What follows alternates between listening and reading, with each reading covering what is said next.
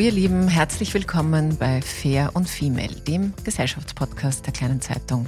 Mein Name ist Barbara Haas, ich bin Journalistin und hoste diesen Podcast. Und heute reden wir über die Ehe und was die Ehe mit Frauen macht, warum eine Ehe ohne Liebe vielleicht besser ist als eine Scheidung ohne Geld. Und ich möchte auch gerne wissen, woran Ehen eigentlich scheitern.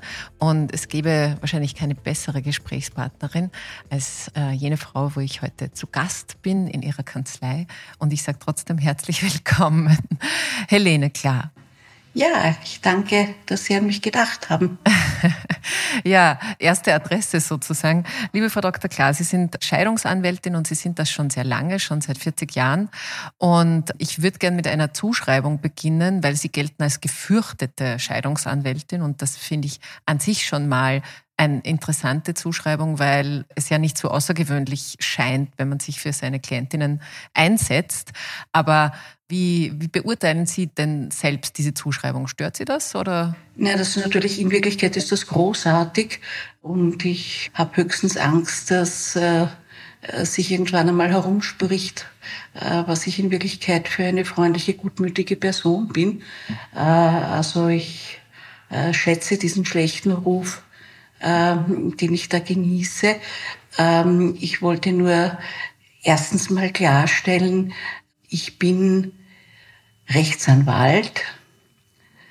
Und weil wie ich äh, eingetragen worden bin im Jahr 76, hat es noch gar nicht äh, die Bezeichnung Anwältin offiziell gegeben.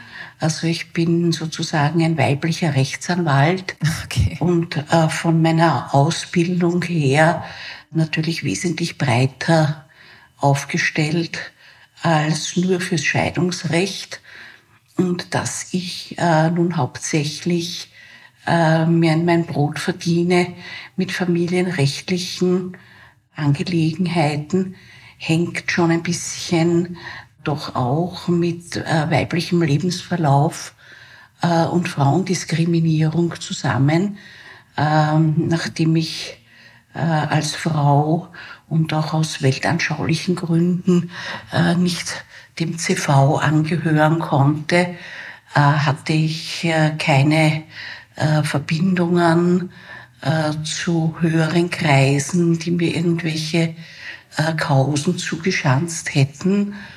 Und mein eigenes Talent im Networken war offenbar sehr bescheiden. Und ich habe halt einfach gewartet. Also ich habe keinen Businessplan machen müssen, weil ich die alte Kanzlei meines Vaters übernehmen konnte. Das heißt, ich hatte hässliche, billige Räumlichkeiten, eine altmodische Einrichtung, sehr moderne äh, Büromaschinen, weil mein Vater da äh, sehr fortschrittlich war und eine wunderbare juristische Bibliothek. Äh, also ich musste mir nur zwei Tafeln bestellen und die an die Eingangstür schrauben und habe halt erwartungsvoll abgewartet, wer kommen wird. Und das waren halt durchwegs arme Frauen, denen mhm. der Mann davon ist und für die Kinder nichts zahlen wollte.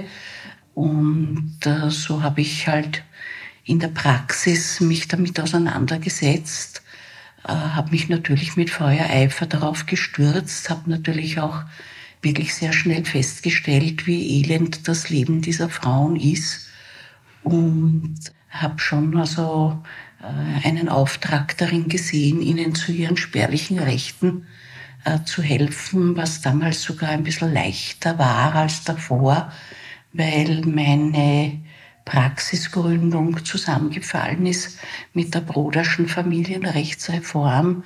Und das war ja doch bei allen Mängeln, die ich damals äh, kritisiert habe, war das ja doch ein großer Schub, der es den Frauen leichter gemacht hat, ähm, Rechte durchzusetzen und Rechte zu haben. Und äh, natürlich habe ich das alles genau gekannt und viele ältere Kollegen nicht. Also da hatte ich einen gewissen Wettbewerbsvorteil. Und ja, das gefürchtet, hängt möglicherweise eben wirklich damit zusammen, dass ich eher ein, ein ruhiger Mensch bin, der mit leiser Stimme spricht und dass äh, ältere, polternde äh, Kollegen äh, mich wahrscheinlich dann immer ein bisschen unterschätzt haben. Mhm. Aber ich bin halt relativ, äh, sagen, ich sage immer, ich bin nicht streitsüchtig, aber ich bin rechthaberisch.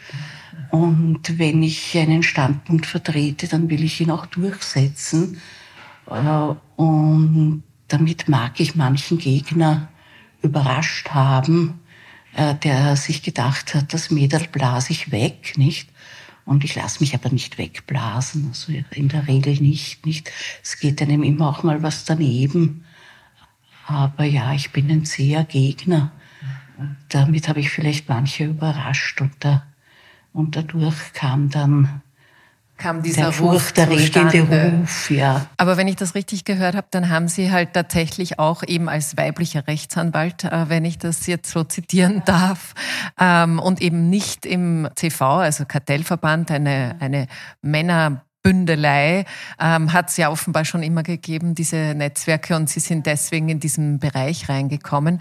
Tatsächlich verbindet man sie sehr stark mit eben einer kämpferischen Person, die vor allem sich im Familien- und Scheidungsrecht sehr gut auskennt. Und da würde ich ganz kurz mal. Und da widerspreche ich mittlerweile gar nicht mehr. Stimmt, ist so. Ist so, ja. Wir haben, Sie haben in Österreich gut zu tun. Wir haben viele Scheidungen, auch wenn die Scheidungsrate insgesamt ein bisschen rückläufig ist. Ich habe mir das angeschaut für 2021, lag sie bei 36,7 Prozent. Das ist ein neuer Tiefststand. Aber eine Ehe hält trotzdem nur im Durchschnitt elf Jahre, sagt die Statistik Austria. Und ich würde aber bei diesen 36,7 Prozent noch, also kurz äh, gedanklich stehen bleiben, weil ich Sie fragen möchte, denken Sie, ist die Ehe wieder etwas, was modern ist oder hängt es eher vielleicht Nein. mit den wirtschaftlichen ja, Rahmenbedingungen ja, zusammen? Ja, natürlich hängt es mit den wirtschaftlichen Rahmenbedingungen zusammen.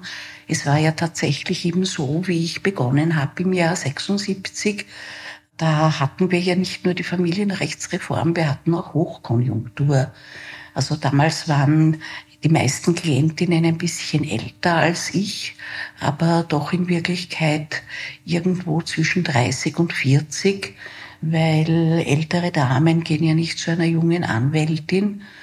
Und ja, das waren schon durchwegs Frauen, die einen Beruf erlernt oder vielleicht auch ausgeübt haben. Und die eigentlich viel mehr, als ich es jetzt erlebe, äh, von sich aus eine Scheidung wollten, ähm, weil sie eben mit dem Mann und seinem Macho-Gehabe äh, nicht mehr zufrieden waren und ich habe damals äh, für mich festgestellt, dass solange keine Frau kleine Kinder hat, kann sie sich gar nicht rühren, mhm. weil da auch ein Mann, der nicht die volle Leistung erbringt, äh, immer noch besser ist als mit einem Zwei- und einem Dreijährigen allein sein. Mhm. Und ich habe damals immer gesagt, sobald die Frauen dann bemerken, dass jeder in der Familie in der Lage ist, seinen Mantel aufzuhängen und seinen Teller zum Geschirrspüler zu tragen, bis auf einen, haben sie sich dann oft entschlossen, diesen einen nicht mehr mitschleppen zu wollen und da wollten sich scheiden lassen. Und da war das so, dass die Mietwohnungen billig waren. Das heißt, äh, wenn der Mann der Frau die Wohnung gelassen hat, und er sich selber eine Wohnung gesucht hat, dann war das kein großes wirtschaftliches Problem. Ähm, die Frauen, die nicht gearbeitet haben, haben relativ leicht einen Job gefunden. Äh, die, die halbtags gearbeitet haben, äh, machten dem Chef eigentlich eine Freude, wenn sie angeboten haben, dass sie ganztags kommen. Ähm, für die Kinder hat er zahlen müssen und das war's dann. Aber das heißt, das ist anders als heute. Also kommen die äh, Frauen, die zu Ihnen kommen, auch aus anderen äh, Motiven, weil eine Scheidung muss man sich ja tatsächlich dann auch leisten können. Ja, also natürlich jetzt habe ich hauptsächlich Klientinnen, die jünger sind als ich, aber sie sind trotzdem in der Regel äh, 45 plus. Und ich bin viel mehr damit beschäftigt, äh, sie vor einem äh, Scheidungswunsch des Mannes so gut wie möglich zu schützen. Also wirklich kann man ja eine Scheidung nicht vermeiden, weil zumindest nach dreijähriger Trennung jede Ehe geschieden wird. Und meine Aufgabe ist es halt, die sozialen äh, Folgen ein bisschen abzufedern. Und mittlerweile ist es halt so, dass das Beschaffen einer Ersatzwohnung ein riesiges Problem ist. Und äh, dass eine Frau mit 45 plus, die nicht arbeitet, äh, kaum eine Chance hat am Arbeitsmarkt. Und eine, die halbtags arbeitet, äh, muss warten, bis eine Kollegin in Pension geht, äh, damit sie von 25 auf 35 Stunden aufstocken kann. Also es ist tatsächlich äh, aus wirtschaftlichen Gründen viel schwieriger geworden, sich scheiden zu lassen. Äh, und ich nehme an, dass deswegen die Scheidungszahlen rückläufig sind. Mhm. Also es sind nicht die Ehen besser, sondern, sondern es ist einfach eine Scheidung, bringt zunehmend unlösbare ökonomische Probleme. Was würden Sie denn aber dennoch sagen, was sind denn die Motive bei Menschen, die zu Ihnen kommen und dringend trotz dieser ökonomischen Rahmenbedingungen sich scheiden lassen? Gibt's, also ist es unterschiedlich, warum sich Frauen scheiden lassen wollen und warum sich Männer scheiden lassen wollen? Also ich sage immer, Männer wollen sich in der Regel äh, scheiden lassen, wenn sie eine andere haben.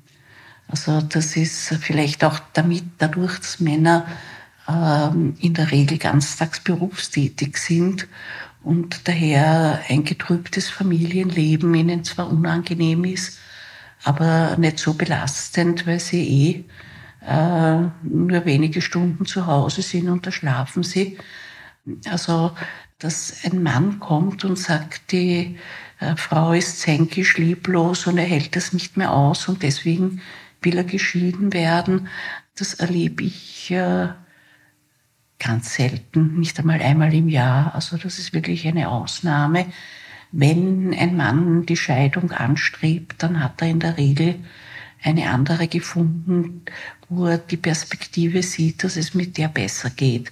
Also die sagen dann auch, wir haben schon jahrelang keinen Sex mehr und wir haben nicht mehr die gleichen Interessen und äh, die Frau ist lieblos und äh, also es kommt natürlich die ganze Latte an Unzufriedenheit, aber offenbar hat es der Betreffende ausgehalten, bis er eine Alternative gefunden hat. Mhm. Hat mir auch einmal ein, ein männlicher Psychologe gesagt, äh, dass Männer in Alternativen denken. Also äh, ja, das habe ich in, ich habe es nicht fachspezifisch mhm. ausdrücken können, aber es deckt sich mit meinem Eindruck.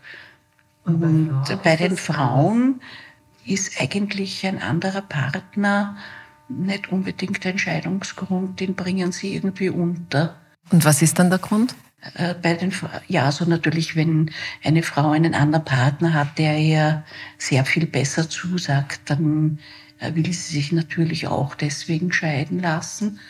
Äh, aber bei Frauen ist es oft auch der Wunsch, geschieden zu werden, weil der Leidensdruck in der Ehe zu groß ist. Mhm weil eben das, die, die fehlende Achtung, der ständige Streit, äh, natürlich also Alkoholismus und Gewalttätigkeit, aber da muss ich sagen, das habe ich jetzt schon sehr selten in der Kanzlei, mhm. eben weil ich alt bin, meine Klienten älter sind und natürlich auch mehr wirtschaftlich äh, besser gestellte Leute zu uns kommen und nicht mehr so die arme misshandelte Frau mhm. wie, wie, wie vor 40 Jahren zu mir kommt, nicht? Äh, wobei man natürlich, wobei wir ja wissen, dass es auch bei den Wohlhabenden Gewalt in der Familie gibt und, und die subtilen Gemeinheiten, Zurücksetzungen, äh, und Bosheiten, unter denen die Frauen leiden, äh, das ist nicht schichtspezifisch. Also ja, das ist wie, also eben Gewalt gegen Frauen gibt es auch durch alle Schichten und durch alle Vermögensverhältnisse. Sie haben mal gesagt, dass das zweite Kind so ein Kipppunkt wäre in einer Ehe, wo sich sozusagen dort oder dahin dreht. Was, äh, was, was ist denn der Grund hinter diesem zweiten Kind? Ja, weil ein zweites Kind in einem kurzen zeitlichen Abstand äh, zum ersten Kind ähm, macht halt die Lebensqualität der Eltern ziemlich zunichte. Nicht? Also ein Kind, wenn es äh, brav und lieb ist, viel schläft, äh, das kann man vielleicht noch in einer äh, Tragtasche mitnehmen, wenn man wo eingeladen ist oder auf Ausflüge und Museen äh, und hat es halt irgendwo hinten am Rücken sitzen, obwohl das ja dann auch schon ein Kraftakt ist und der Wirbelsäule der Eltern viel abverlangt. Aber ähm, wenn dann noch ein zweites Kind dazukommt und das erste vielleicht auch noch beaufsichtigt werden muss, äh, damit es nicht mit dem Dreirad in einen Teich rollt, äh, während man das erste äh, Schreiende aus dem Wagen hebt, also das Baby nicht. Ähm, und da, da sinkt dann die Lebensqualität der Eltern auf einen Tiefpunkt und das wollen nicht alle Männer mittragen. Haben sich das anders vorgestellt, hätten kein zweites Kind gebraucht, haben eine Kollegin im Büro, die auch Kinder hat und mit ihnen weniger Geschichten macht. Scheinbar und warum auch immer. Aber da würden Sie meinen, das geht wieder von den äh, Männern aus, dass die Männer das als so großes Thema dann ja. sehen. Mhm. Oder ähm, äh, es passiert halt das, was ich also zu meinem Ärger von äh, Scheidungsrichterinnen, aber bezeichnenderweise Kinderlosen höre, die sagen, sie tun sich so schwer, äh, ein Verschulden festzustellen, weil zwischen den Ehegatten eine Sprachlosigkeit eingetreten ist und die äh, sich nichts mehr zu sagen haben und nicht mehr kommunizieren. Und äh, die Frauen auch da das Interesse an den Männern verlieren. Und daher äh, fühlen sie sich überfordert, da ein Verschulden an der Zerrüttung der Ehe festzustellen. Und ihnen würde ich halt allen sehr empfehlen, dass sie zurückblicken auf die Kleinkindphase der Kinder, weil natürlich sind die wesentlich Betroffeneren die Mütter. Und die erleben ja hier die maßlose Enttäuschung mit ihrem Ehemann, weil äh, selten heiratet ja jetzt eine äh, junge berufstätige Frau einen deklarierten Macho, äh, der sagt, die Kinder gehören dir, äh, bevor ich ein Kind wickel äh, lasse ich mich umoperieren oder Sprüche, die ich in meiner Jugend noch äh, von jungen Männern gehört habe. Also die haben ja jetzt, glaube ich, wenig Fortpflanzungschancen, sondern natürlich sind die Männer feinsinnig und für die Gleichberechtigung. Und äh, wenn aber dann eben ein Kind da ist oder gar zwei, äh, dann stellt sich halt heraus, dass doch die Hauptlast bei der Frau liegt. Und die ist natürlich maßlos enttäuscht. Die hat jetzt ein oder gar zwei äh, kleine Kinder, die gewickelt, gefüttert, gebadet, beaufsichtigt äh, werden müssen. Äh, sie kann nicht oder nur sehr eingeschränkt arbeiten gehen, hat den ganzen Tag die Hetzjagd, wie mir mal eine Klientin gesagt hat. Sie fühlt sich wie ein Auto, das ständig im vierten Gang fährt. Mhm. Und ähm, der Mann äh, hält sich also an Mitwirkung sehr zurück. Äh, und, es ärgert Sie, dass diese jungen Richterinnen ähm, das sozusagen den Kontext nicht ja, erkennen und, und sagen, natürlich, keiner spricht, und natürlich weiß also nicht, wer schuld ist. flaut dann die Zuneigung der Frauen zu den Männern ab. Ja? Mhm.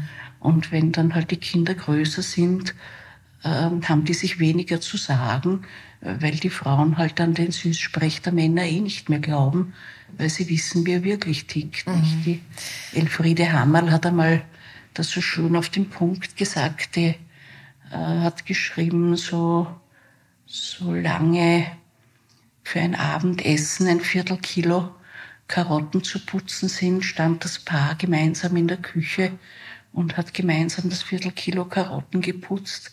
Seit man für eine Mahlzeit ein Kilo Karotten braucht, putzt die Frau alleine. Mhm.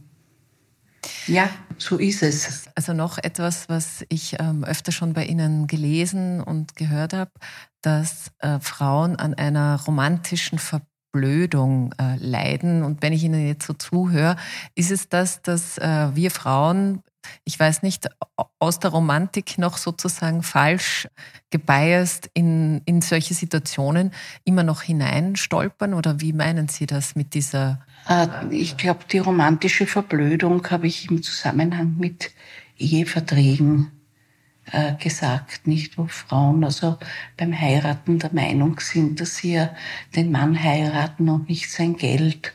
Und wenn er einen Ehevertrag will, mit dem sie auf alles verzichtet, dann unterschreibt sie das eben, äh, weil wenn er sie mal nicht mehr liebt, dann will sie eh nichts mehr äh, von ihm. Also in dem Zusammenhang habe ich das gesagt. Beim Heiraten an sich, finde ich, haben äh, die Frauen meiner Meinung nach die richtigere Position, ähm, weil sie bereit sind, in die Gemeinsamkeit zu investieren. Natürlich in der Erwartung, äh, dass die Ehe aufrecht bleibt. Und daran kann ich nichts Falsches sehen. Und dass wenn dann halt einmal die Frau 10, 12, 15 Jahre ähm, zu Hause geblieben ist, um die Kinder bestmöglich zu betreuen und dem Mann seine Karriere äh, zu ermöglichen, und sie selber keine Pensionszeiten hat und sehr schlechte Chancen, wieder ins Erwerbsleben äh, einzusteigen. Äh, und dann der Mann sagt, danke, das war's, tschüss jetzt, ich habe eine andere. Also da sehe ich keinen Fehler bei der äh, betreffenden Frau. Nicht, das wird ihnen äh, irgendwie zum Vorwurf gemacht, dass sie da was falsch gemacht haben, aber ich wüsste nicht was. Mhm. Weil diese Arbeit, die Frauen leisten, wenn sie zu Hause sind, wenn sie Kinder kriegen auf die, und auf die aufpassen und sie in ein gutes Leben führen, weil das äh, ist halt bei Menschen so, die werden nicht von alleine äh, wachsen nicht auf Bäumen. Wachsen ja. nicht auf Bäumen. Aber dass diese Arbeit einfach, weil sie nicht so äh, kapitalisiert ist und sagt, das ist so viel wert, dass, äh, dass es von Männern gar nicht gesehen wird. Und, und es wird doch von Gesetzgeber und von den Gerichten nicht gesehen. Nicht? Dass die Frau die Kinder betreut hat, war ihr Privatvergnügen. Dafür hat sie eine schöne Zeit mit den Kindern gehabt und ist in der Sonne im Park gesessen. Und die Folgen hat sie sich selbst zuzuschreiben. Eine Ehe hat ja eben tatsächlich, ist ein gesetzlicher Vertrag und ähm, beinhaltet Rechte und Pflichten. Und warum denken Sie, kommen denn so viele Eheverträge äh, zustande? Das so hat ja viele mit der, kommen zum Glück eh nicht zustande. Weil Sie dagegen, äh, warum kommen nicht so Nein, weil, zustande? Weil die meisten Leute äh, das nicht für notwendig halten und es äh, ja auch wirklich nur dort sinnvoll ist, wo von Anfang an äh, viel Geld und Vermögen vorhanden ist. Da drängt dann natürlich die Familie darauf, äh, dass also auch wenn die Frau aus einer vermögenden Familie stammt, achtet auch die Familie darauf, dass die Rechte ihres prätendierten Gatten möglichst klein gehalten werden. Also das äh, soll natürlich immer schützen, äh, vorhandenes Vermögen. Und ich sehe einen Sinn in Eheverträgen äh, bei älteren Leuten, die eine zweite Ehe schließen, die beide schon Vermögen haben, die wissen, wie ihr Leben verlaufen ist und der Rest voraussichtlich verlaufen wird und die vielleicht beide Kinder aus früheren Beziehungen haben also, dass wenn die heiraten, dass die dann regeln, was der andere sicher nicht kriegen soll, äh, sondern den eigenen Kindern vorbehalten bleiben soll, äh, das macht dann Sinn. Aber bei jungen Leuten, äh, die noch überhaupt nicht wissen, wie ihr Leben verläuft, nicht? Also ich hatte mal äh, so einen Ehevertrag bei jungen Leuten, wo der Mann wirklich sehr vorsichtig halt war. Äh, und das war ein aufstrebender Chirurg. Und äh, die Frau äh, hat Wirtschaftswissenschaften studiert und war in irgendeiner Firma tätig. Und er ist davon ausgegangen, dass wenn sie Vermögen erwerben, dass das alles von ihm kommen wird. Und ich habe halt gemeint, also es genügt ja, dass er sich die Hand bricht. Und äh, seine chirurgische Karriere ist vorbei. Ähm, also ich, ich, war da sehr zurückhaltend. Ähm, ich, äh, ich finde, wir haben keine Kristallkugel, wo man äh, sehen wird, wie eine Ehe verläuft, nicht? Es kann der Besserverdienende durch einen Unfall äh, zu einem Sozialfall werden. Äh, es können beide gute Jobs haben, aber einer kriegt dann ein super, also in der Regel der Mann, ein super Angebot ins Ausland und äh, die Frau geht nun auch mit den Kindern mit. Also mir hat einmal eine forsche feministische Journalistin gesagt, da muss halt die Frau sagen, das ist toll, äh, dass du einen Job in London kriegst ähm, und gell, die Kinder nimmst du mit.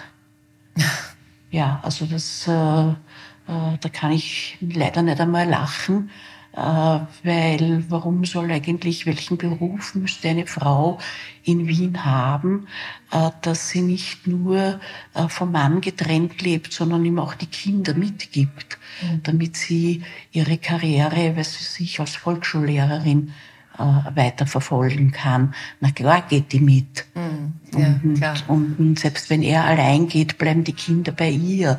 Also äh, das sind so weltfremde äh, Ratschläge, über die ich mich eigentlich ärgere. Verstehe. An sich geht ja tatsächlich, alle Menschen, die heiraten, gehen ja erstmal davon aus, dass sie verheiratet bleiben und äh, sonst würde man es ja auch nicht tun.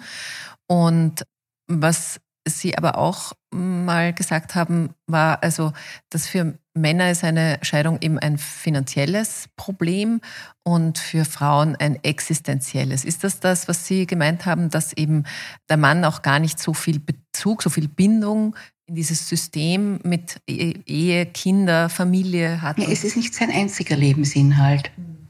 Es ist nicht sein einziger Lebensinhalt. Es gibt schon äh, Männer, die die Frau sehr lieben.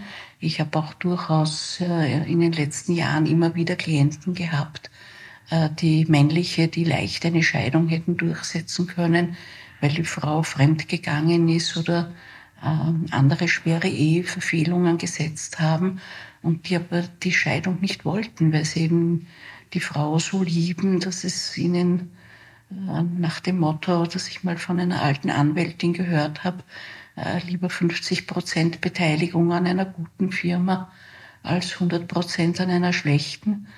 Also die lieber die Frau mit einem Lover teilen, als sich von ihr zu trennen.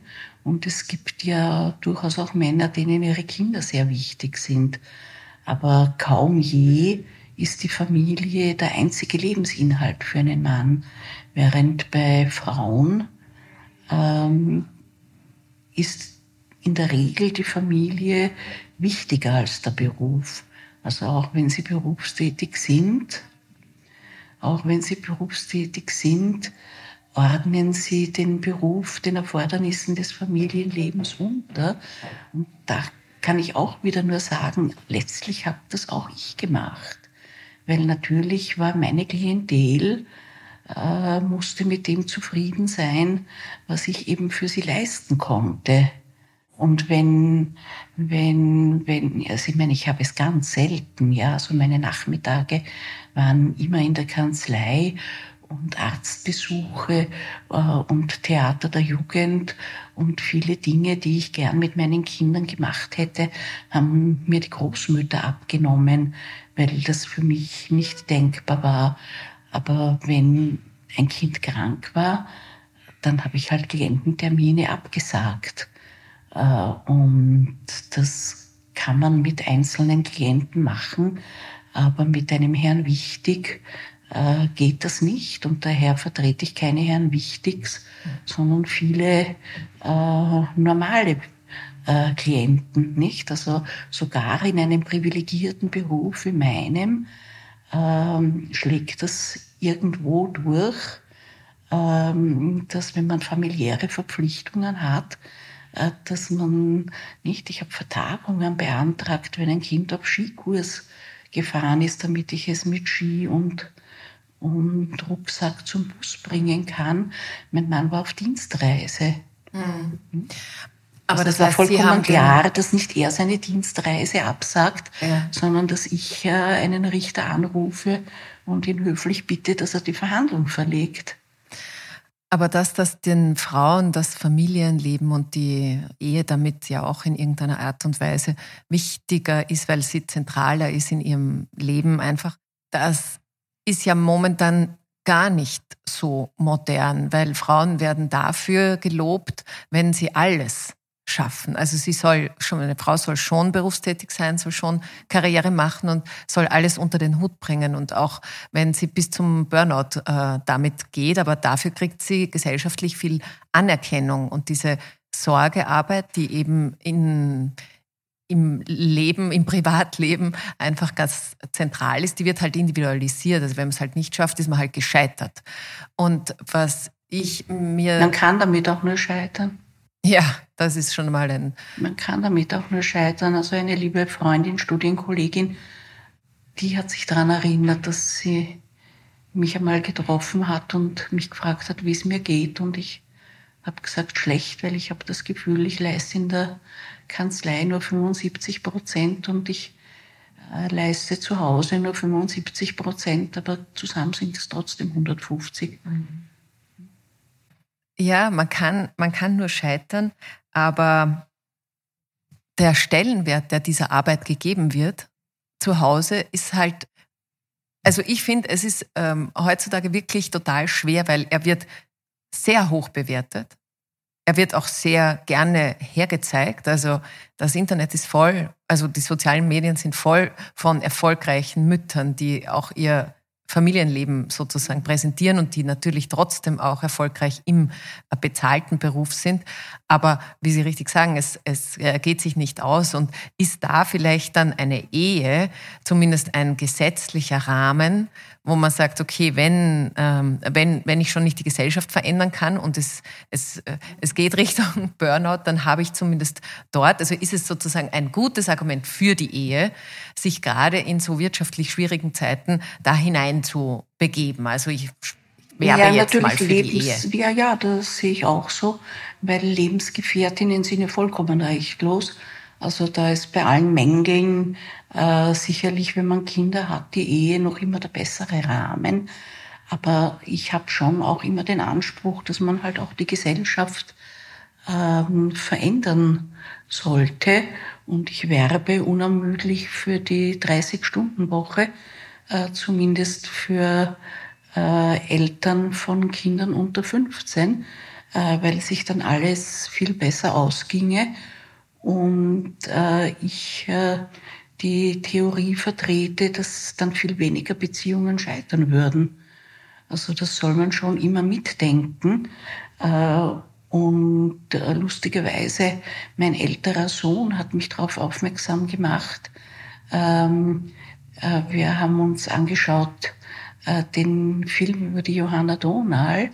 Und ich muss sagen, obwohl ich eine Zeitzeugin bin, war ich überrascht darin wieder zu hören, äh, wie äh, beharrlich auch sie die 30-Stunden-Woche äh, gefordert und vertreten hat, schon damals. Äh, ich habe in der Zwischenzeit schon eingebildet, das ist meine Idee, aber ich wurde daran erinnert, ähm, dass ich also da sicher nicht die Erste bin. Äh, und äh, das kam also in dem Film häufig vor mit dem Archivmaterial. Und dann ähm, war eine Gruppe junger, glaube ich, Journalistinnen, äh, die geredet haben eben über diese Situation berufstätiger Frauen und Familien. Und da hat eine gesagt, äh, Also dass es äh, zu erwarten wäre, dass sich der Mann da mehr einbringt. Und wenn er sagt, er kann immer erst um acht nach Hause kommen, da braucht sie ihn nicht mehr, weil da schlaft das Kind schon. Und wenn in seinem Job das nicht anders geht, dann soll er sich halt einen anderen Job suchen. Und da hat mein Sohn, meine Söhne sind natürlich brave Feministen, hat mich darauf aufmerksam gemacht, was das für ein Rückschritt ist gegenüber der dargestellten Donau selbst. Weil da, wie Sie es richtig sagen, das wird individualisiert. Die sagt, der Mann soll sich einen anderen Job suchen. Die sagt nicht her mit der 30-Stunden-Woche. Mhm. Das ist also, in Wirklichkeit äh, ist hier der Impetus, die Gesellschaft zu verändern, zurückgegangen. Und es wird mehr verlagert auf die Mann-Frau-Beziehung. Und das führt dann natürlich dazu, dass sie in ihrer Unzufriedenheit sich gegenseitig die Schuld geben. Und die Superfrau, die alles schafft, die muss ja nicht nur beruflich erfolgreich sein und eine super Mama, sondern die muss ja auch fesch sein, sportlich. Die muss jeden Tag eine Stunde joggen, eine halbe Stunde Make-up machen, äh, mit zum Psychologen, damit sie ausgeglichen ist. Äh, das Essen muss biodynamisch äh, und gesund sein. Es kann sich nicht ausgehen.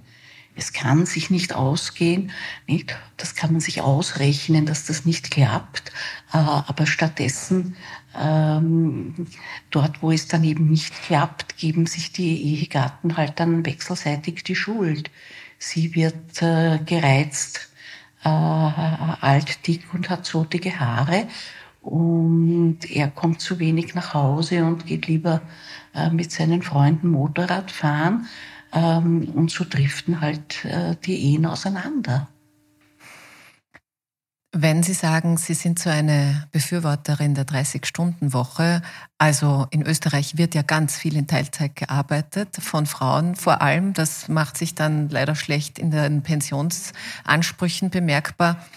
Was Sie, nehme ich zumindest an, meinen, ist 30 Stunden arbeiten, aber zu dem Geld, das man für 40 Stunden bekommen hätte, also, oder? da bin ich vorsichtig. Ich will der Gewerkschaft nicht in den Rücken fallen. Ich weiß, dass die fordern Arbeitszeitverkürzung mit vollem Lohnausgleich. Äh, und bei den Niedrigverdienern wird das auch gar nicht anders gehen. Weil mit weniger als das, was die jetzt für 40 Stunden kriegen, kann kein Mensch leben. Äh, und daher ähm, nehme ich an, wird man also das gar nicht anders machen können.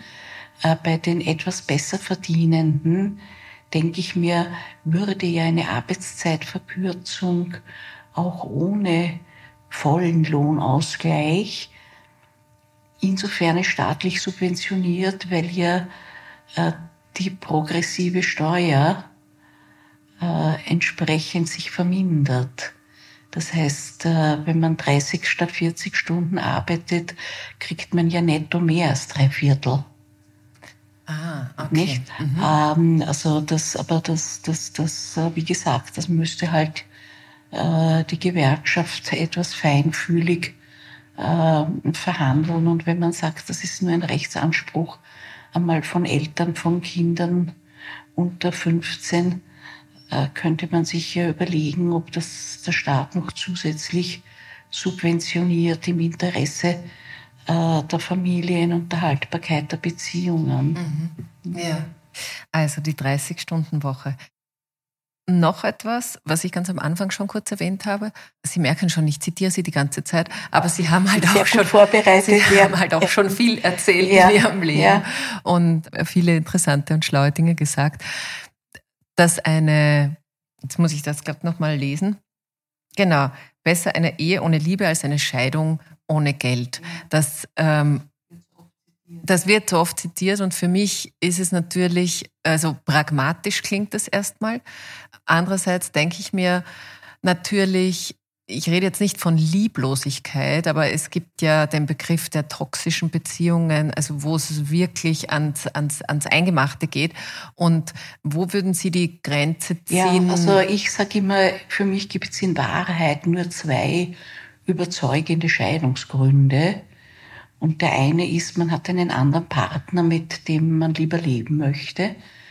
Äh, das muss gar nicht immer gescheit sein, aber da weiß ich, dagegen hilft nichts. Und das Zweite ist natürlich, die äh, muss noch nicht einmal toxisch sein, aber sagen wir die krankmachende Beziehung.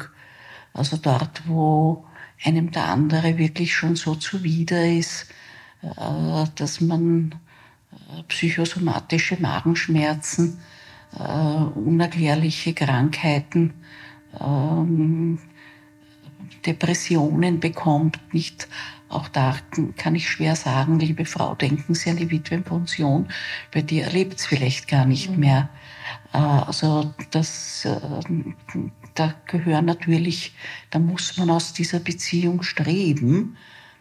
Und ansonsten animiere ich halt immer die Klienten und Klientinnen dazu, äh, sich zu überlegen, ähm, die Vor- und Nachteile, äh, was spricht dafür, äh, weiter, äh, sich weiter zu fretten, auch wenn die Ehe kein, kein Honeymoon mehr ist. Äh, aber ein sensibles Kind würde die Trennung der Eltern schlecht verkraften. Ähm, das Vermögen lässt sich nicht wirklich teilen. Ähm, man liebt den Garten, den der andere eingebracht hat, ähm, den man nicht kriegen könnte bei der Teilung. Äh, die Wohnung ist so teuer, dass keiner sie dem anderen ablösen kann. Das sind lauter Argumente, die gegen eine Scheidung sprechen. Und da muss man jetzt sagen, lohnt es sich? Lohnt es sich, das alles auf sich zu nehmen, damit man das Gesicht nicht jeden Abend sieht? Das kann ein Mensch nur selbst entscheiden. Die Entscheidung kann ich niemandem abnehmen. Ja.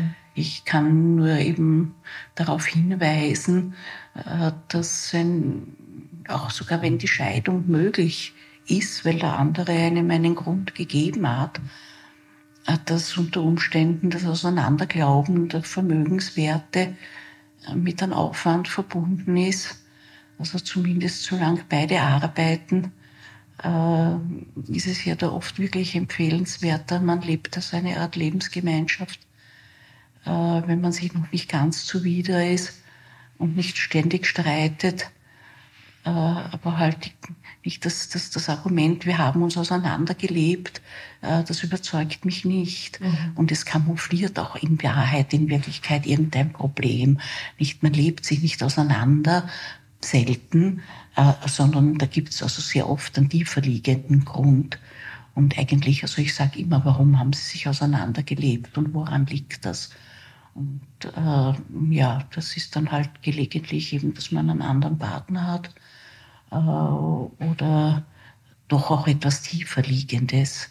Also es gibt schon, gerade bei den Frauen, äh, gibt es Kränkungen und Verletzungen, äh, über die sie nicht gern sprechen wollen und äh, wo sie versuchen dann so drüber zu gleiten mit, wir haben uns auseinandergelebt. Aber das muss man sich, man muss sich das ein bisschen eher anschauen, um dann beurteilen zu können, äh, macht das das Zusammenleben wirklich so unerträglich, dass man äh, definitiv nicht mehr zusammenleben will.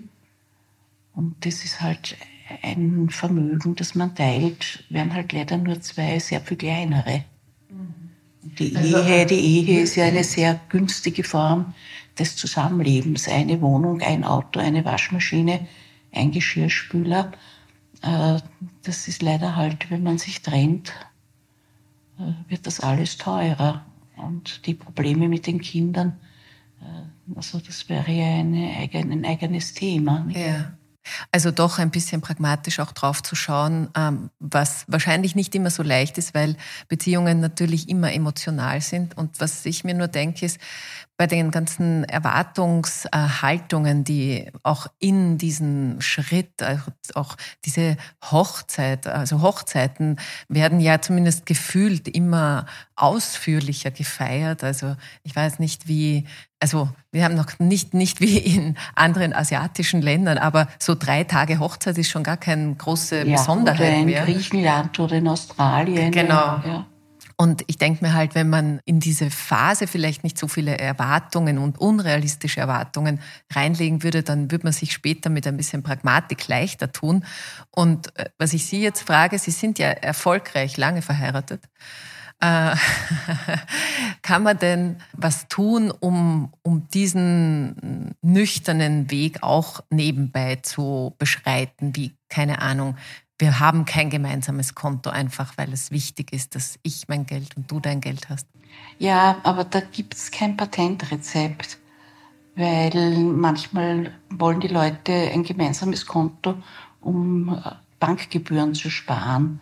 Das ist noch kein das ist noch kein ganz schlechter äh, Ansatz, nicht? Also äh, es, es, äh, es sind die Ehen schon also sehr äh, individuell und individuell zu führen. Äh, und natürlich, äh, ja, diese, also diese Erwartung, ich heirate, oder das hat mir auch einmal ein männlicher Klient gesagt, äh, dass seine Frau ihm äh, vorwirft, äh, was hast du heute getan, um mich glücklich zu machen? Also diese Glückserwartung, die ist natürlich wirklich naiv. Und im Alltag hat jeder einen schlechten Tag und ist am Abend zu Hause äh, mürrisch abgekämpft und das muss man respektieren. Und der andere ist eben nicht dazu da, einen ununterbrochen glücklich zu machen und vice versa auch nicht, äh, sondern man kämpft sich halt gemeinsam durchs Leben ähm, weil es vielleicht zu zweit besser ist und hat halt doch einen Ansprechpartner, wenn es einem schlecht geht.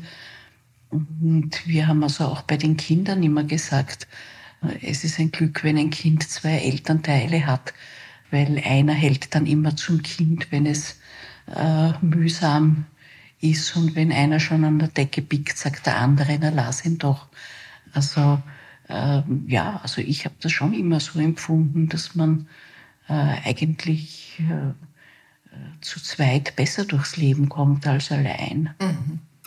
Aber es vielleicht mehr als Team zu sehen, nicht als, äh, nicht als Wunsch, eine Symbiose zu sein für immer. also ich muss ehrlich sagen, für mich war mein jetziger Ehemann äh, ja, schon die total große Liebe.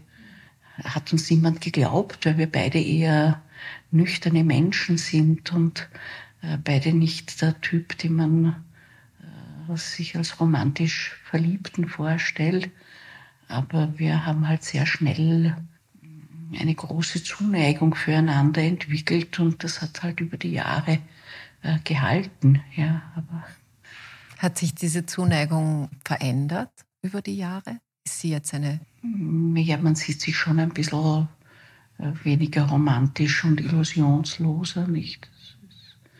Also es ist vor 45 Jahre Alltag, mm, ja, ändert schon ein bisschen die Sichtweise. Aber Sie lächeln immer, wenn Sie, also lächeln immer noch sehr äh, wahrnehmbar authentisch, wenn Sie über ihn sprechen. Also. Ja, ja, ja, nein. Ich, ich kann ihn noch immer sehr gut leiden, ja. Das ist gut. Liebe Frau Dr. Klar, Sie haben Ihnen, ähm, Sie sind immer schon eine auch eine ähm, kämpferische, auch wenn Ihnen das Ihre männlichen Kollegen so nicht zugetraut hätten, kämpferische Person für ihre Klienten, Klientinnen.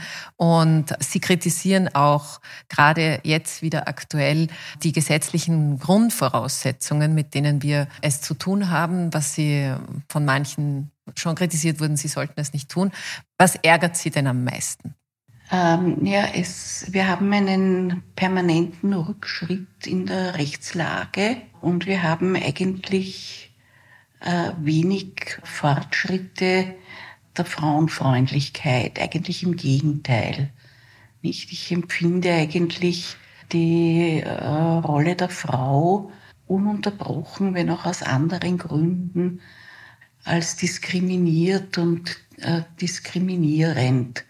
Wie ich jung war, äh, hat natürlich bei den älteren Richtern oder auch bei den mittelalterlichen Richtern noch die Meinung vorgeherrscht, äh, dass die Frau äh, war ja damals auch die Rechtslage nicht. Der Mann ist das Haupt der Familie und hat Anweisungen zu teilen, zu erteilen und die Frau hat die zu befolgen und befolgen zu machen. Also der Vater sagt, die Kinder sollen ins Bett und die Mutter treibt die Brut ins Bett. Ähm, und es war natürlich sehr verankert und es war also sehr zäh, äh, um durchzusetzen, dass äh, das maßvolle Misshandeln von Frauen äh, nicht in Ordnung ist oder äh, Sex gegen den Willen der Frau nicht in Ordnung ist. Also dass man ja alles kämpfe, um das gesetzlich äh, zu verankern. Äh, und ähm, auf der anderen Seite aber ist es eigentlich dieser Lobby von pseudo bewegten Vätern, äh, ist es sehr gut gelungen, Stimmung zu machen, ähm, wo ich immer gesagt habe, die Alleinerzieherinnen kommen nicht dazu, sich zu Vereinen zusammenzurotten und dann abgeordnete Briefe zu schreiben. Und wir hatten ja die Rechtslage äh, nach der Familienrechtsreform 78, äh, dass derjenige die gesamte Obsorge für ein Kind hat, der das Kind in seinem Haushalt betreut. Und das habe ich eigentlich immer als richtig empfunden. Ich habe das immer genannt, Kontrolle durch Arbeit. Also derjenige, der das Kind betreut, schneuzt, kampelt, in die Schule bringt, mit ihm lernt, zum Arzt geht, entscheidet, in welche Schule es geht, welche ärztlichen Behandlungen es kriegt, welchen Beruf es lernen soll. Aber das geteilte Sorgerecht gibt es eben. Naja, auch. erst seit 2001. Und dem ist vorangegangen eine Kampagne, äh, bei der meiner Meinung nach die Frauenbewegung ausgelassen hat. Und es ist halt den Väterrechtlern gelungen, äh, da ähm, die Öffentlichkeit äh, zu überzeugen, dass Väter rechtlos sind, was ja nicht gestimmt hat. Es hätte ja ein Vater, der die Kinder in seinem Haushalt betreut, hätte ja auch die volle Obsorge gehabt. Und ich sage immer, ich war im Jahr 78 naiv genug, da war ich 30, dass ich mir gedacht habe, innerhalb von 20 Jahren, also noch im letzten Jahrtausend, werden wir einen Zustand erreichen, wo nach einer Scheidung äh, Kinder ungefähr gleichteilig bei Vätern oder bei Müttern leben, je nachdem, welchen Beruf der Elternteil hat, wer die bessere Beziehung zu einem Kind hat, wer eher bereit ist, das Kind zu betreuen. Und ich war selber überrascht, wie dünn dieses Bedürfnis bei den Vätern war. Hängt natürlich auch wiederum mit der 40-Stunden-Woche und dem Berufsalltag zusammen. Aber es war halt einfach so, dass eben Frauen bereit waren, beruflich zurückzustecken und dafür ihre Kinder in ihrem Haushalt zu betreuen und Männer nicht. Das ist eine harte Tatsache und die ist da völlig untergegangen. Das ist nie berücksichtigt worden, dass ja Männer genau die gleiche Chance gehabt hätten, äh, allein obsorgeberechtigt zu sein. Sie hatten 78 bis 2001 sind 23 Jahre hätten sie die Chance gehabt. Sie haben sie nicht genützt.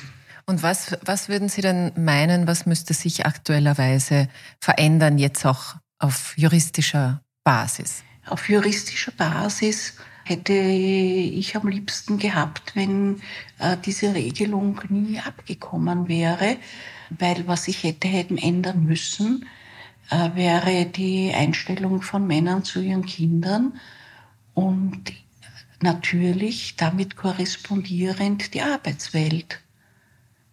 Das ist, äh, und wenn jetzt angeblich Männer ähm, schon viel mehr Interesse an den Kindern haben, dann sollen sie es nicht erst bei der Scheidung zeigen, äh, sondern ab der Geburt. Äh, also warum ähm, wird denn die Väterkarenz so spärlich in Anspruch genommen? Warum ändern Männer nicht die Arbeitswelt so, dass sie Beruf und Familie vereinbaren können ab der Geburt ihrer Kinder. Nicht? Warum betreuen Eltern nicht, solange sie zusammenleben, ihre Kinder gleichberechtigt? Stattdessen wird anlässlich einer Trennung oder Scheidung plötzlich dem Vater ein Recht eingeräumt, ohne dass besonders darauf geachtet wird, ob er die damit verbundenen Pflichten in gleicher Weise wahrnimmt. Also wir haben eine vollkommen ungleiche Beurteilung der Rolle von äh, Vätern und Müttern, sowohl bei den Kinderpsychologen äh, als auch bei den Gerichten. Alles, was der Vater macht, ist gut genug. Und wenn der Vater äh, beim Jugendamt oder beim Psychologen äh, zum Kind nett und freundlich ist, dann geht er einfühlsam auf das Kind ein. Und da kann die Frau lange sagen, äh, dass äh, solange sie zusammengelebt haben, er nach Hause gekommen ist und sich zum Computer gesetzt hat und nicht einmal darauf reagiert hat, wenn ihn das Kind am Hosenbein gezupft hat. Das ist alles wurscht. Nicht? Der schluckt ein bisschen Kreide und das Kind freut sich natürlich schrecklich, dass der Papa so lieb ist und sich um das Kind kümmert. Äh, und schon äh, kriegt er das Kind von 14 Tagen, vier, fünf Tage mit Nächtigung. Egal, ob das, das Kind sagt dann der Mutter, ich will nicht so oft hin, bitte sag du das dem Gericht. Und wenn die Mutter das tut, dann ist es klar, dass sie bindungsintolerant ist äh, und es nicht erträgt, dass das Kind auch den Vater braucht. Äh, und ich sage immer, in diesen 23 Jahren, wo der Elternteil, der das Kind in seinem Haushalt betreut hat, die ganze Obsorge hatte, äh, also alle Jahrgänge, die zwischen 78 und 2001 aufgewachsen sind, es ist mir nicht aufgefallen, äh, dass irgendwo sich herausgestellt hat, dass da besonders viele Neurotiker dabei waren. Aber wie die Kinder werden, die jetzt in Doppelresidenz aufwachsen, äh, welche Bindungsprobleme die in Zukunft haben werden, äh, die Kinder, die jede Woche ihr Pinkel nehmen müssen und in einen anderen Haushalt mit anderen Regeln äh, und anderen Gewohnheiten wechseln müssen, wie neurotisch die wären, das kann man jetzt noch nicht absehen. Aber es gibt schon Bücher äh, von Leuten, die das als Erwachsene nicht mehr so großartig empfinden, dass sie so aufgewachsen sind.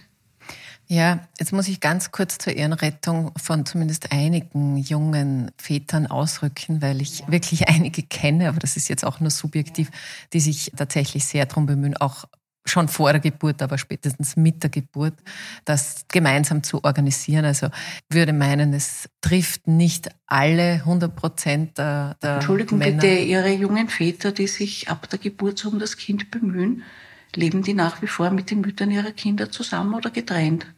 Ja, zusammen. Eben.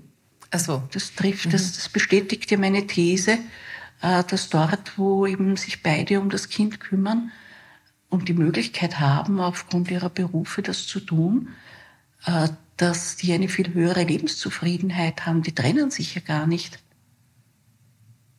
Und wenn sie sich trennen würden, dann wäre das Kind schon gewöhnt, dass es auch mit dem Vater in die Schule geht und der Vater wüsste, wer die beste Freundin ist und welches Leiberl das Kind am, am liebsten anzieht.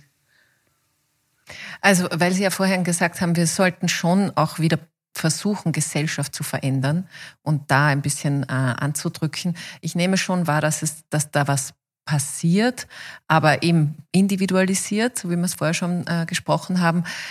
Wenn ich Sie richtig verstanden habe, dann wäre halt sowas wie die 30-Stunden-Woche nicht nur besser für die Ehen oder die, das gemeinsame Leben, sondern eventuell auch besser für also für das Familienleben, weil dann hätten sie vielleicht auch mehr Zeit und Ressourcen für ihre Kinder. Bleibt nur die Frage, wie wir das organisieren und ob man jetzt sowas wie das geteilte Sorgerecht äh, jetzt dafür wieder zurücknehmen müsste. Das sind vielleicht zwei unterschiedliche Dinge. Wir haben auch jetzt mit dem geteilten Sorgerecht, es hat sich ja das Leben der Frauen ein bisschen dadurch verschlechtert und erschwert.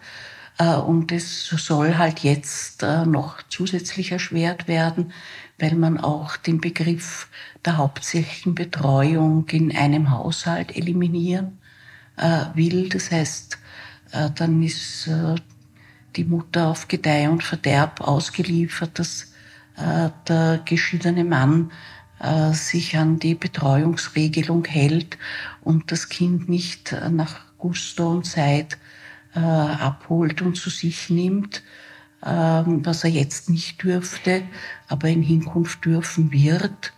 Ähm, und ich halte das für keinen Vorteil, auch nicht für die Kinder und schon gar nicht für die Frauen. Ähm, und letztlich ist es auch kein Bedürfnis eines verantwortungsvollen Vaters. Also ich glaube nicht, dass ein verantwortungsvoller Vater äh, zur Schule fährt und sagt, Burli, ich habe äh, heute Nachmittag zufällig frei.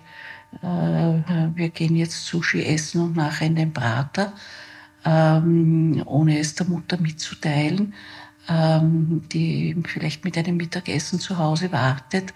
Äh, also natürlich täte das kein verantwortungsvoller Vater und bedient werden damit eben nur diese ekelhaften Männer, die nach der Trennung der Frau möglichst viel zu Fleiß machen wollen. Mhm. Und die das halt jetzt schon versuchen und die das in Zukunft noch besser können werden. Weil es eben die rechtlichen Rahmenbedingungen dann dafür gibt. Aber ich denke mir nur gerade, die Justizministerin, äh, selbst eine junge Mutter auch, Gibt es denn da gar keine Rückendeckung oder ist das, ist das, eine, eine, ist das eine Einzelmeinung jetzt äh, zu sagen, äh, Sie glauben, dass sich das massiv für Frauen noch verschlechtern würde und für die ekelhaften Männer, wie Sie gesagt haben, dem noch Vorschub leisten könnte? Weil entscheiden muss es ja dann äh, auf, muss es ja eine Gesetz, äh, Gesetzesänderung geben. Das heißt, die zuständige Justizministerin müsste ja dafür sein. Naja gut, also entscheiden tut das auch nicht die Justizministerin, ähm, sondern das Parlament. Und da äh, gibt es halt eine Koalition, die eine Mehrheit hat. Äh, und die wird diese Legislaturperiode schon aussitzen. Ähm, und äh, was sich da noch ausgeht, äh, das äh, werden die schon beschließen in koalitionärer Einigkeit. Äh, also, also Frauen haben einfach keine Lobby. Und äh, ähm, natürlich äh, ist dieser Süßsprech über die gemeinsame Verantwortung äh, und äh, alle lieben die Kinder und das klingt alles sehr idealistisch und es ist sehr schwer, ähm, da dagegen zu reden. Aber ich äh, muss halt da in dem Zusammenhang immer darauf hinweisen, dass wir alle Gesetze, alle Gesetze nur brauchen im Konfliktfall. Nicht? Wir, wir würden keine Straßenverkehrsordnung brauchen, äh, wenn jeder Autofahrer stehen bleibt, wenn er einen armen Fußgänger auf der Straße sieht. Und wir würden keine äh, Vorschriften äh, über die Kündigung von Mietverträgen brauchen, äh, wenn alle Mieter immer brav ihre Miete zahlen äh, und nicht äh, im Haus randalieren würden und die Hauseigentümer äh, sich freuen würden, dass diese netten Menschen bei ihnen wohnen und ihnen nicht mehr verrechnen, als erforderlich ist, um das Haus instande zu halten. Äh, also wir würden alle Gesetze nicht brauchen, äh, wenn es nicht Konflikte gäbe. Wozu gibt es den Anspruch auf Gewährleistung, wenn nicht Leute was verkaufen würden, was mit Mängeln behaftet ist? und der Käufer die Möglichkeit haben muss, das zurückzugeben oder eine Verbesserung zu verlangen.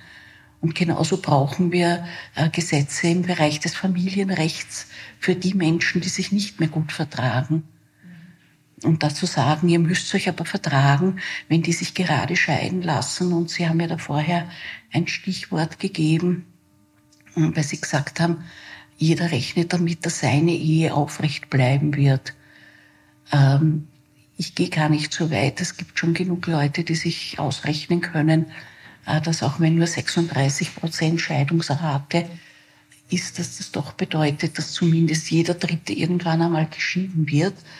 Damit äh, rechnen viele Leute mittlerweile und sollten sie auch.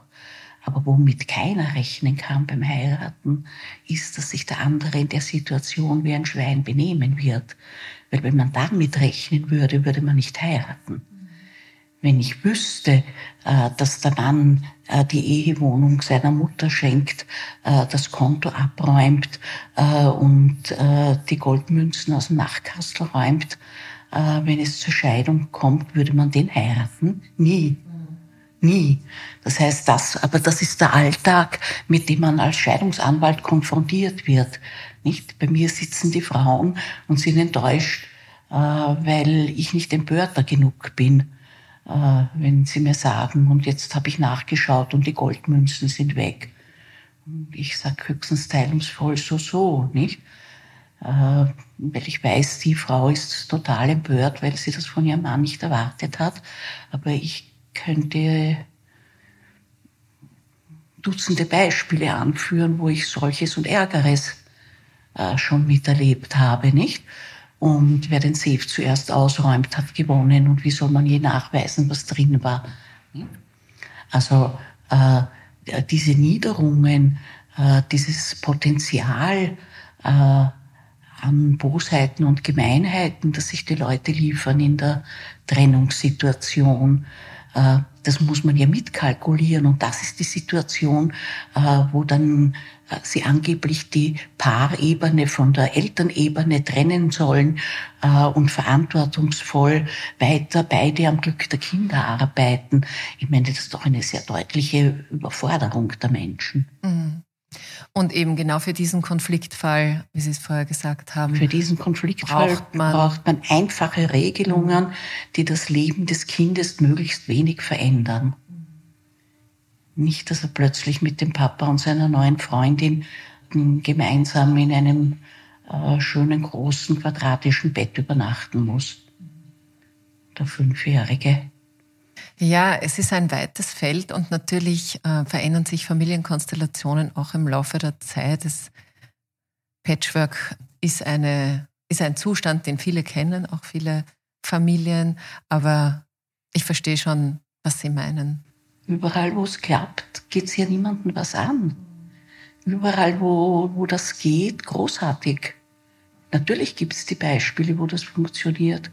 Und natürlich gibt es auch junge Frauen, die auch noch den Wunsch nach etwas Privatleben haben äh, und die froh sind, wenn die Kinder äh, weite Teile äh, ihrer Zeit auch vom Vater betreut werden. Nun na, eigentlich wäre das ja immer der Wunsch der Alleinerzieher gewesen. Mhm. Nur was mir halt immer schon aufgefallen ist, äh, dass das damals sogenannte väterliche Besuchsrecht so selten die Frau entlastet, sondern immer nur noch eine zusätzliche Belastung für sie ist.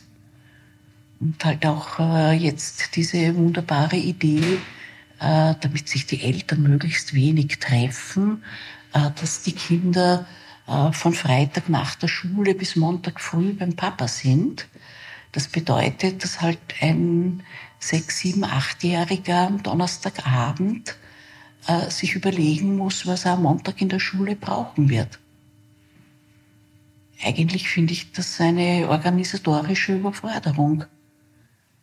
Also ich merke es, wenn ich ein Wochenende in meiner Zweitwohnung äh, verbringe und dann äh, von dort vielleicht am Montag zu einer Verhandlung muss, dass ich immer nachdenken muss, was ich am Montag anziehen werde und das schon noch für mich ein bisschen Nachdenken und Organisation erfordert, wie soll das ein Kind? Mhm. Und wenn es dann in der Schule ist und den Malkasten und das Turnzeug oder den Zirkel nicht mit hat, wer holt's denn, wer bringt's denn? Also das ist eigentlich der Fokus vermeintlich auf, wie können Paare, die keine Paare mehr sind, miteinander umgehen, dort zu viel drauf liegt und zu wenig auf dem Kind.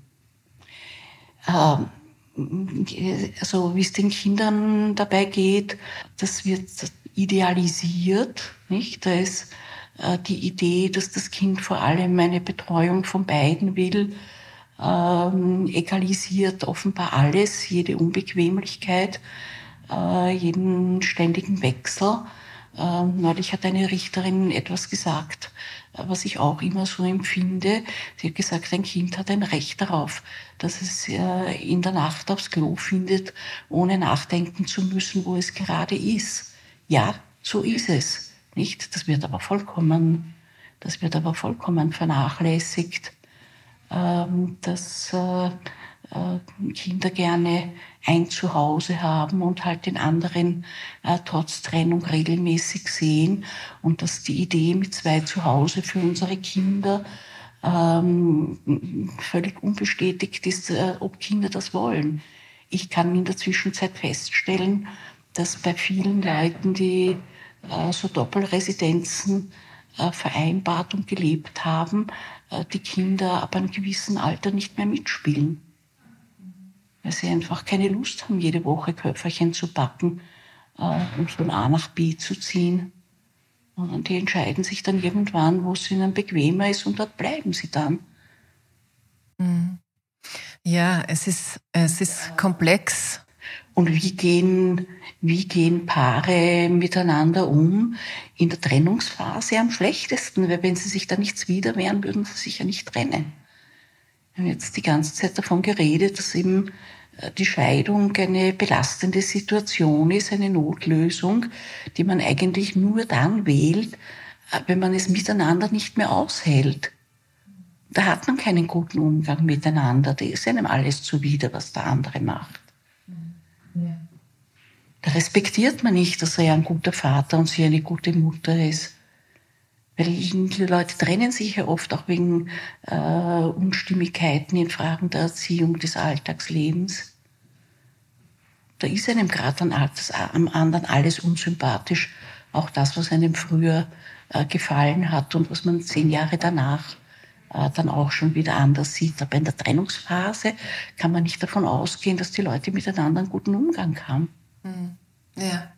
Ja, leider. Deswegen haben Sie seit so vielen Jahrzehnten so viele Einblicke in auch die einzelnen Schicksale, muss man ja auch sagen. Ja, ja.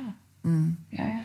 Das kommt ja bei Gericht gar nicht vor, nicht? Dass es da subtilen Kränkungen gibt. Nicht?